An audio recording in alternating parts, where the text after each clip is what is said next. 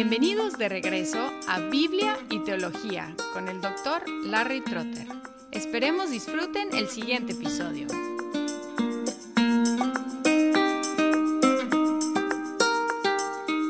En este podcast de Biblia y Teología me gusta alternar entre temas bíblicos y temas teológicos, aunque hay mucho traslape entre los dos temas. Acabo de terminar una serie sobre la antropología que es un subtema de la teología sistemática. Ahora voy a hacer una exposición de la segunda carta de Pedro. Empezamos hoy con dos versículos que dicen así, Simón Pedro, siervo y apóstol de Jesucristo, a los que han recibido una fe como la nuestra, mediante la justicia de nuestro Dios y Salvador Jesucristo gracia y paz os sean multiplicados en el conocimiento de Dios y de Jesús nuestro Señor. Durante mi tiempo en México, con más o menos frecuencia, la gente me pedía cartas de recomendación de su pastor, y yo tenía diferentes maneras de escribir estas cartas. A veces eran simplemente un requisito que nadie iba a leer. Entonces yo decía a la persona pidiéndome la carta, por favor, escríbela tú y luego yo la leo y la firmo. O a veces yo iba con mi secretaria y le decía, fulano de tal necesita una carta de recomendación, ¿podrías por favor comunicarte con él, preguntarle de los requisitos, escribirme la carta y yo la leo y la firmo? O a veces cuando era de más importancia, yo escribía la carta y luego la presentaba a mi secretaria para mexicanizarla y asegurar lo correcto de lo que escribí. Y ahora a veces compongo correos electrónicos y textos dictando a mi teléfono. Menciono estas formas de escribir cartas porque cuando la gente lee Primera de Pedro y luego Segunda de Pedro, a veces les impresionan las diferencias entre las cartas. También cuando observan que Segunda de Pedro tiene mucho en común con Judas y que utiliza griego complicado y terminología religiosa romana, algunos concluyen que Pedro no escribió esta segunda carta. De hecho, muchos libros, muchos comentarios concluyen tajantemente que Pedro no escribió esta carta, que era imposible que él hubiera escrito esta carta. Pero antes de llegar a esta conclusión drástica, tenemos que tomar en cuenta algunas cosas. Una es el uso que los escritores de la antigüedad hacían de los secretarios. Diferente a mi práctica, muchas veces dictaban sus cartas al secretario que escribía palabra por palabra o a veces funcionaba como un coescritor o a veces por lo menos como un editor. Por ejemplo, en Romanos 16, 22, estamos leyendo esta carta de Pablo y de repente dice, yo, tercio, que escribo esta carta, os saludo en el Señor.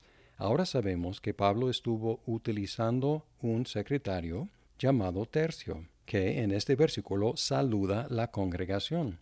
Igual y más importante para nosotros en este caso es 1 de Pedro 5:12 donde Pedro dice, por conducto de Silvano, nuestro fiel hermano, porque así lo considero, os he escrito brevemente exhortando y testificando que esta es la verdadera gracia de Dios. Estad firmes en ella. Aquí Pedro nombra a su famoso secretario Silvano o Silas, que lo ayudó a componer esta carta siendo por lo menos secretario, o quizás en este caso, conociendo la reputación de Silvano, posiblemente un coescritor o por lo menos un editor de esta carta. Es la primera cosa que tenemos que tomar en cuenta. La segunda cosa es la capacidad de la gente de leer mucho más allá de su educación formal, incluyendo idiomas extranjeros y la filosofía porque muchas veces la crítica de esta carta, la segunda carta de Pedro, es que cómo habría sido posible que un simple pescador escribiera una carta de esta magnitud, utilizando este lenguaje complicado, utilizando estos conceptos greco-romanos, etc.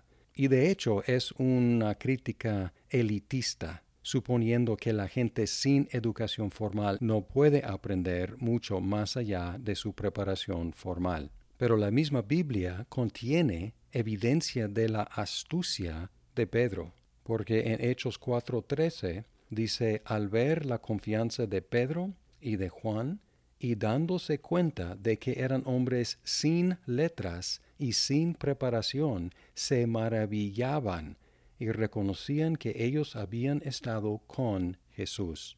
Así que los líderes bien preparados en las academias de los judíos estaban maravillados de Pedro y de Juan. Y no debemos despreciar a Pedro por sus orígenes humildes. La tercera cosa que tenemos que tomar en cuenta es que las diferentes situaciones requieren un estilo diferente. Si tú, por ejemplo, escribes una carta de amor a tu esposa o esposo o novio o novia, y escribes un ensayo académico acerca del calentamiento global, estos dos escritos van a ser tan diferentes que sería posible concluir que son de diferentes personas. En primera de Pedro, la amenaza fue persecución desde fuera de la iglesia. Así que Pedro los animó a seguir a Jesús en soportar el sufrimiento. En segunda de Pedro, posiblemente las mismas iglesias en Asia Menor estuvieron enfrentándose a otra amenaza, la amenaza de falsos maestros que habían infiltrado la iglesia y estaban desviando a los creyentes del Evangelio. Por lo tanto, cerca de la conclusión de su vida, Pedro les advirtió y los animó a seguir creciendo en su conocimiento de Jesús.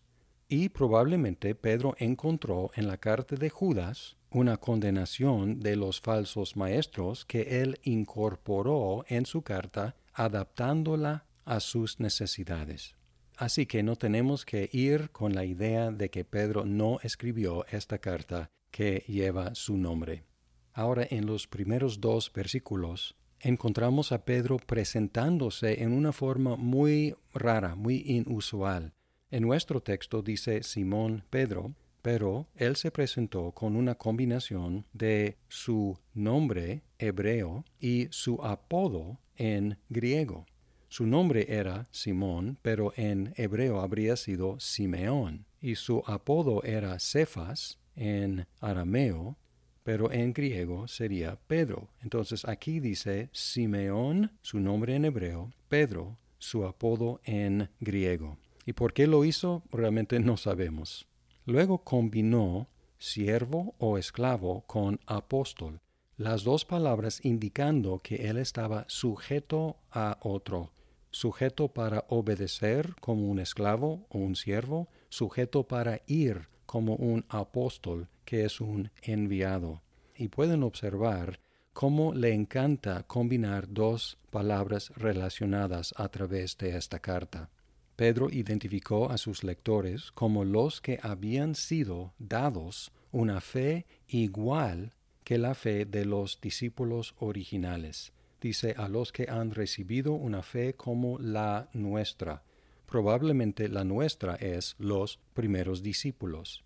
El hecho de que su fe era de igual estatus ante Dios enfatiza lo justo de Dios, dice aquí, mediante la justicia de nuestro Dios y Salvador Jesucristo. Ahora es importante enfatizar la igualdad de la fe de los cristianos en toda época porque a través de los siglos se han creado diferentes categorías de cristianos que supuestamente están más allá de los comunes y corrientes. Podemos pensar, por ejemplo, en los santos o podemos pensar en los clérigos. Ahora, esta expresión de nuestro Dios y Salvador Jesucristo como la fuente de la fe que nos es dada es muy fuerte, porque tiene aquí un solo artículo definido. Una traducción muy literal sería el Dios nuestro y Salvador Jesucristo. No dice el Dios nuestro y el Salvador Jesucristo. Hay un solo Él, el Dios nuestro y Salvador Jesucristo, hablando de una persona, no de dos, y es la misma construcción gramática que encontramos en el versículo 11, donde dice el Señor nuestro y Salvador Jesucristo. Paralelo. Y en el 11 es muy claro que está hablando de un ser, el Señor y Salvador Jesucristo. Así que en el versículo 1 debemos leer esto como nuestra traducción lo tiene, el Dios nuestro y Salvador Jesucristo. Esta expresión es una de las declaraciones más directas de Jesucristo como Dios. En el versículo 2, en el lugar donde las cartas romanas incluían un deseo de salud física, Pedro utilizó una combinación familiar en las cartas cristianas de gracia, que es favor, y paz, que es bienestar. Paz, shalom y gracia. Y luego enfatizó que esta gracia y paz vienen por medio de conocimiento, dándonos una prevista de su énfasis en el conocimiento y el contraste que él va a hacer entre el verdadero conocimiento y el falso conocimiento. Y ahora en el versículo 2 dice que conocemos a Dios y a Jesucristo. Aquí en el versículo 2 hay dos artículos definidos, es decir, el Dios y el Jesús, el Señor nuestro. Podemos ver aquí que en dos versículos consecutivos tenemos la identificación de Jesús con Dios y tenemos su distinción de Dios. Y aquí tenemos en estos versículos la base de la doctrina de la Trinidad. En el versículo 1, Jesucristo es Dios y Salvador, y en el versículo 2 tenemos a Dios y a Jesús nuestro Señor.